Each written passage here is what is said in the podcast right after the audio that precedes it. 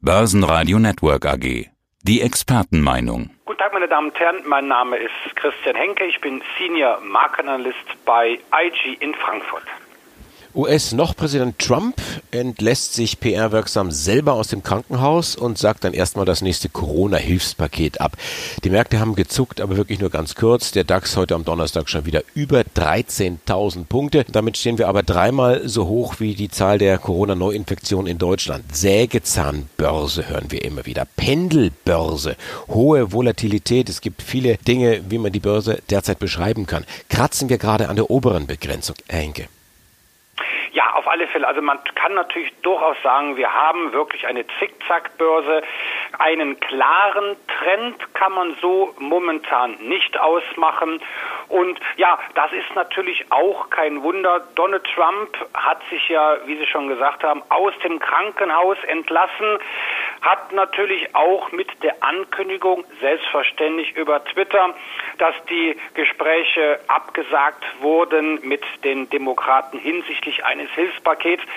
Erstmal die Finanzmärkte geschockt, aber der Schock, das war ein ganz kleiner Schock, weil ganz einfach die Marktexperten eigentlich damit gerechnet haben, dass kurz vor der Wahl im Grunde nicht großartig mit Kompromissen äh, zu rechnen ist. Ja, wie schon gesagt wurde, die 13.000 Punkte Marke, da waren wir schon deutlich höher. Aktuell ja, liegen wir so knapp drunter und da sieht man jetzt wieder aktuell sehr schön, wie sich Bullen und Bären, Angebot und Nachfrage doch um diese runde Zahl streiten.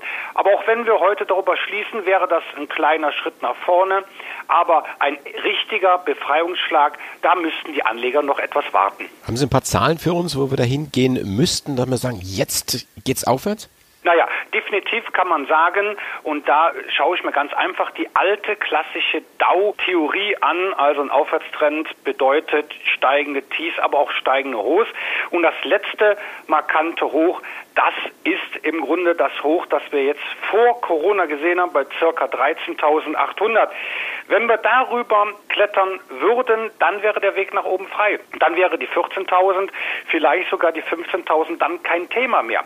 Aber genau da sehe ich aktuell das Problem. Leider kann man uns nur hören und nicht sehen. Dann würde ich nämlich hier einen Quartalschart zeigen, wo wir dann ganz gut sehen würden, dass wir das Rekordhoch aus dem Jahr 2017, also genau vor drei Jahren, bei 13.534 bis zum heutigen Tag nicht auf Schlusskursbasis überwinden konnten. Und das heißt also mit anderen Worten, der Deckel, der charttechnische Deckel, der ist momentan drauf.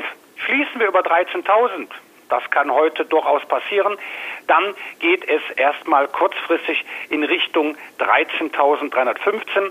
Das ist ein Hoch, was wir Ende Juli dieses Jahres gesehen haben.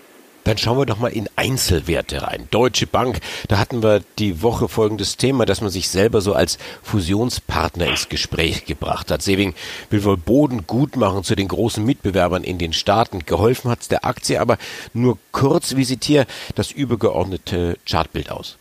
Naja, das übergeordnete Chartbild würde vielleicht doch dem einen oder anderen Aktionär die Tränen in die Augen schießen lassen.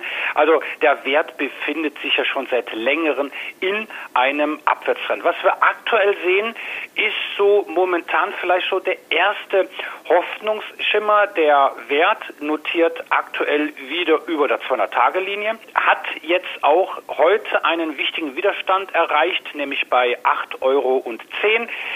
Dieser leistet aber, wie gesagt, Widerstand. Das ist gar nicht mal so einfach drüber zu kommen. Auf alle Fälle, die Erholung könnte fortgesetzt werden. Und was wir bei den Einzelaktien, bei den Deutschen sehr gut sehen, das sind bedingt durch Covid-19 sogenannte Kurslücken, Abwärtslücken im Englischen Gaps. Und das nächste wesentliche Gap bei der Deutschen Bankaktie, ja, das liegt so bei 9,40 Euro, 9,13 Euro. Diese Lücken fungieren dann hier in der Charttechnik als Widerstände und das wäre dann für die nächsten Wochen, vielleicht bekommen wir einen goldenen Oktober, danach sieht es aktuell aus, könnte dieses Niveau dann auch angesteuert werden. Bei den Versicherern, da gibt's etliche Baustellen. Keine Zinsen, Corona, das sind sicherlich die größten Baustellen. Heute hatte ich die Meldung gehört, dass die Allianz bei der Lebensversicherung nicht mal mehr den Einzahlungsbetrag garantieren kann. Das klingt dramatisch und manche Kommentare gehen sogar so weit, dass sie fragen, ob dieses Geschäftsmodell Lebensversicherung eigentlich tot ist. Was macht die Aktie? Naja, tot würde ich jetzt die Aktien nicht bezeichnen. Aber wenn wir uns anschauen, wie viele Aktien im deutschen Leitindex DAX haben diesen Corona-Schock, ja, der DAX ist ja weit über 40 Prozent im März eingebrochen. Wie viele Aktien haben da einen Großteil dieser Wegstrecke wieder eingeholt, wieder gut gemacht? Und da sieht man bei der Allianz-Aktie, der ganz große charttechnische Wurf, der blieb aus. Wir legen bei solchen Kursverläufen sogenannte Fibonacci-Niveaus, im Englischen Retracements, auf diesen Chart. Und eine sehr wichtige Marke, nämlich das sogenannte 61,8 Prozent Retracement, daran ist die Aktie in den letzten Monaten regelmäßig gescheitert. Ja, und jetzt aktuell ist auch wieder so eine Kurslücke, was wir gerade schon bei der vorherigen Aktie gesehen haben. Diese Kurslücke, dieser Widerstand, der macht der Allianz-Aktie das Leben schwer. Wenn wir letztendlich unter 161 Euro fallen würden, dann besteht die Gefahr, dass die Allianz-Aktie wie schon im Februar, März nochmal deutlich an Boden verlieren würde. Dann kommen wir noch mal zu dem Wert, wo es von der Charttechnik her gar nicht so schlecht aussieht. Auch fundamental sprechen wir über Daimler. Daimler sehr stark exponiert in China und damit auch von der Corona-Krise sehr stark getroffen. Das ist ja ein sehr wichtiger Markt der sich dann aber auch offensichtlich sehr schnell wieder erholt hat. Wir erwarten demnächst Zahlen. Ich mag noch nicht in die Glaskugel gucken, aber der Kurs, der hat sich ordentlich erholt von dem Corona-Dip, wo wir fast bei 20 Euro unten lagen Anfang des Jahres. Ja, Dip wäre jetzt hier noch sehr, sehr harmlos, wenn man natürlich bedenkt, von wo kam die Aktie also sie kam ja schon von einer Kursregion von über 54 und ist auf fast 20 gefallen, aber notiert jetzt wieder bei 48, 49. Also daran sieht man, dass dieser Corona-Schock sehr gut verdaut wurde. Charttechnisch hat die Aktie gestern ein neues Kaufsignal generiert. Das heißt also, der Weg in Richtung 50 Euro oder sogar darüber hinaus bis 52 Euro wäre jetzt frei. Von den gerade besprochenen Werten gefällt mir die Daimler-Aktie am besten.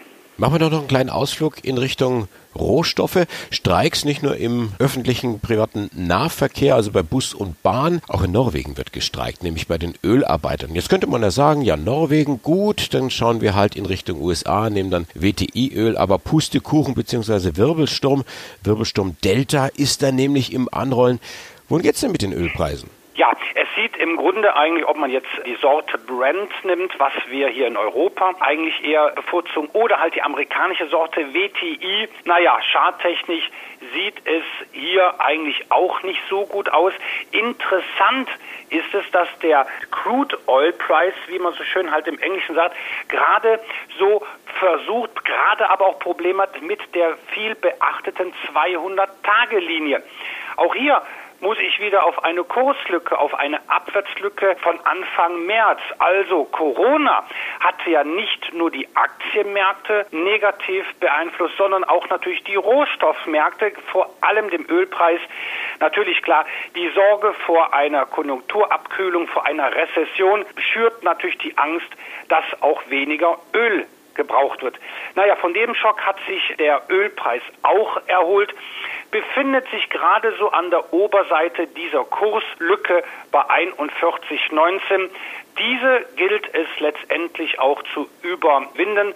Wenn wir dann noch einen kleinen Widerstand bei 43,60 überwinden, dann kann auch der Ölpreis eine Erholung starten in Richtung 50 US-Dollar, was in diesem Fall auch eine sogenannte psychologische runde Zahl darstellt. Und beim Gold sollten wir auch noch kurz vorbeischauen. Da hatte ich gestern gesprochen mit dem Chefvolkswirt der Degussa, Thorsten Pollert. Er sieht bis Mitte 2021, also nicht mal ein Jahr hin, durchaus 2500 Dollar die Feinunze für möglich. Also von daher ist da durchaus noch Luft. Wir sind knapp unter 1900.